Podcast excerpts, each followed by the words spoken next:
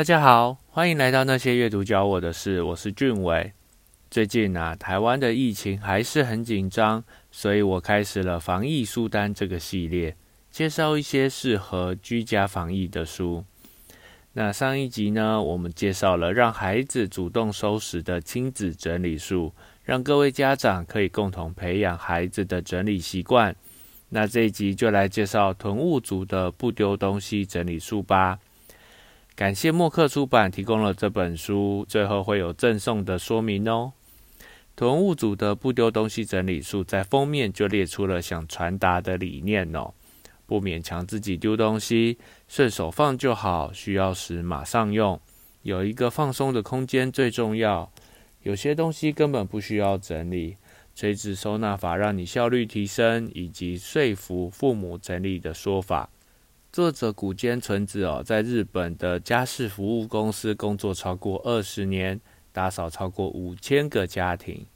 根据这些丰富的经验和观察，作者将心得整理出了这本书与大家分享。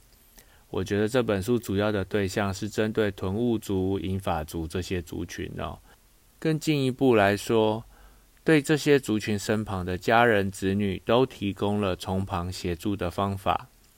那这本书的核心观念有两个哦，第一个是不丢东西也没关系，第二个是比起物品更重要的是空间。移动东西就能得到空间，有了空间就会动心，心一动，人生就可以改变。那这本书分成五个章节，因为内容相当丰富，所以我会截取一部分的内容跟大家分享。第一章讲到的是东西不用丢也没关系。生前整理是许多长辈压力的来源哦，因为东西实在太多了，要他们对每个物品区别需要、不需要，强迫做出取舍，就算家里变得整洁干净哦，想必也开心不起来。不得不丢掉喜欢的嗜好、收藏品、纪念品，为什么非得在晚年做这么悲伤的事情呢？一生努力的打拼，就应该在自己喜欢的东西围绕下生活，不是吗？所以啊，作者在这里提到的第一个核心观念：东西不丢也没关系。几乎所有的整理技巧都是在讲如何面对物品，想办法减少丢掉、整理收纳。因为东西一多，空间就不够了。但是上了年纪的人啊，拥有越多的物品，对物品的依恋越深。过去的回忆与荣耀将成为支撑自己活下去的重要凭借。那些像破铜烂铁的东西，对当事人而言却是无可取代的物品。要他们放弃，等于是跟过去发光发热的自己道别，那是很痛苦的事。那作者在这里提出一个大胆的建议哦，与其丢掉，不如集中。比方说。假如地上到处都散落物品，可以集中到房间的一个角落，可以清出一个专门集中的房间，甚至藏到沙发后面或壁橱里也没关系。先清出空间，接下来就会产生惊人的效果。第二章把整理变成期盼，作者在这个章节用梦想与希望大作战解释哦，想在整理干净的空间里做什么事呢？就是提问的焦点。每个人对生活的期待不同，应该以当事人为出发点，让他们保持着希望与期盼，才有热忱与动力持续整理。想怎么打造这个家？想在家里做什么事？打造成什么样的空间，会让你产生雀跃期盼的心情呢？比方说，想邀请朋友来家里优雅的喝茶、喝咖啡。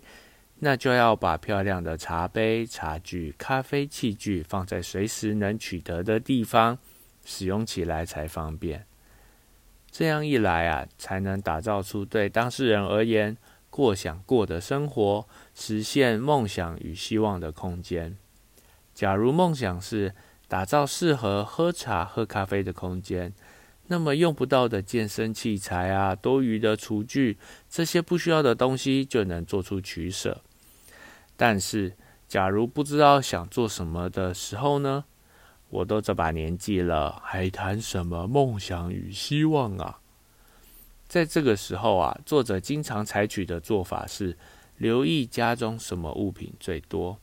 喜欢钓鱼的人，家里会有很多钓竿；喜欢做菜吃东西的人，家里会有很多锅碗瓢盆；喜欢邀请客人聊天喝酒，家里会有很多咖啡杯、酒杯；喜欢打扮得漂漂亮亮，家里会有很多衣服配件。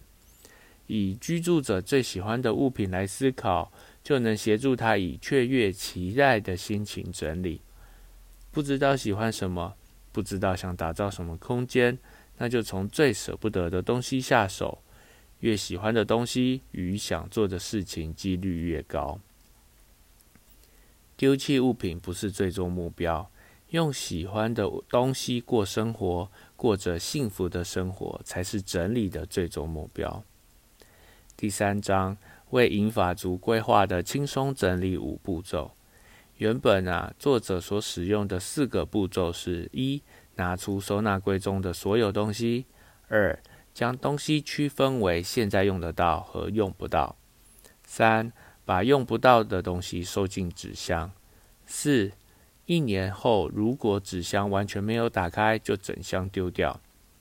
但是啊，这个方法对英法族挫折感相当强，因为东西实在多得惊人，在区分的时候就像没有尽头一样，使得长辈疲惫不堪。于是作者改良后提出了英法族版本：一、确保生命线畅通；二、重新检视生活动线；三、把东西集中起来；四、创造新空间；五、把常用的东西拿出来。确保生命线畅通啊，指的是睡觉、吃饭、做家事的生活动线。对银发族来说，在走廊放东西是很危险的事。为了防范跌倒事故哦，确保能安全通行是整理的必备条件。更进一步来说，这也是为了接下来整理搬运大型家具、清洁消毒的前置作业。重新检视生活动线。目的在于避免打结挡路的现象，重新调整家具或改变房间的用法，调整成最短移动距离。先决定好动线，物品才能就定位。不是以物品收纳为出发点，而是以使用者，也就是人空间的出发点来思考。把东西集中起来哦，原因在于空间更胜物品。就算是整理出一间置物间，远离生活动线，只要把多余的物品都放到这个储藏室就可以了。假如真的没有多的房间，那么书柜这些大型家具后面也可以运用。创造新空间的原因，是因为一个整理干净的空间，往往带来不小的震撼哦。产生满足感与惊讶之后，这份感动会化作动力，让人着手整理其他地方。最后，把常用的东西拿出来，不用勉强收起来，因为东西方不方便使用比美不美观重要。生活中经常使用的东西，其实数量并不多。对英法族来说，减少使用上的麻烦，才能有效提高使用的意愿。看不到里面的收纳柜，不整理没有关系，因为银发族并不一定有充分的时间体力去做这件事，所以方便、安全、舒适的生活更为重要。乱七八糟的收纳柜之后再整理就好了。那今天介绍的这本书以满分五分来评分的话，阅读难易度三分，浅显易懂的文字说明搭配丰富的案例，相当好理解，和自己的生活连结。执行难易度三分，我是以执行过类似经验的角度来评分。假如是第一次执行，难度会更高哦。喜好程度五分。看完这本书之后啊，我又深刻的问自己一个问题哦：说到底，我们为什么要整理呢？我很同意作者的说法哦，整理应该是为了在家里过得开心又幸福。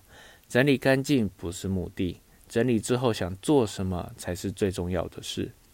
不是为了整理而整理，而是为了让自己在家里过得舒服、开心，拥有高品质的居家生活。我觉得这对长时间待在家的人很重要。那之前有介绍过《父母家的断舍离》这本书哦，书中提到父母是父母，我是我的课题分离概念，很适合跟这本书比对一下。现在这个时代，减少东西等于整理的观念正在流行哦，像是之前介绍的断舍离最广为人知。这本书并不是以丢弃为前提哦，而是以留下喜欢的东西为前提。这样的做法我相当欣赏，跟怦然心动整理法相当类似。世事洞明皆学问，人情练达即文章。这句话出自《红楼梦》哦。当整理收纳成为一个学问，你会发现有各种各样的方法，弄得眼花缭乱，无从着手。我觉得只要有用，所有的方法都是好方法，所以才会持续的制作。当越来越多的观念和想法互相影响，这是相当有趣的体验，也是阅读教我的事。我觉得这本书相当适合断舍离执行困难、不擅长整理收纳、喜爱收藏各种物品跟银发族。那感谢默克出版提供了这本书哦，我们会在。YouTube 影片下方的留言挑出一位送出这本书，请大家留言时记得附上 email 哦。那这集到这边也该告一段落，喜欢的话记得订阅。那些阅读教我的事，我们下次见，拜拜。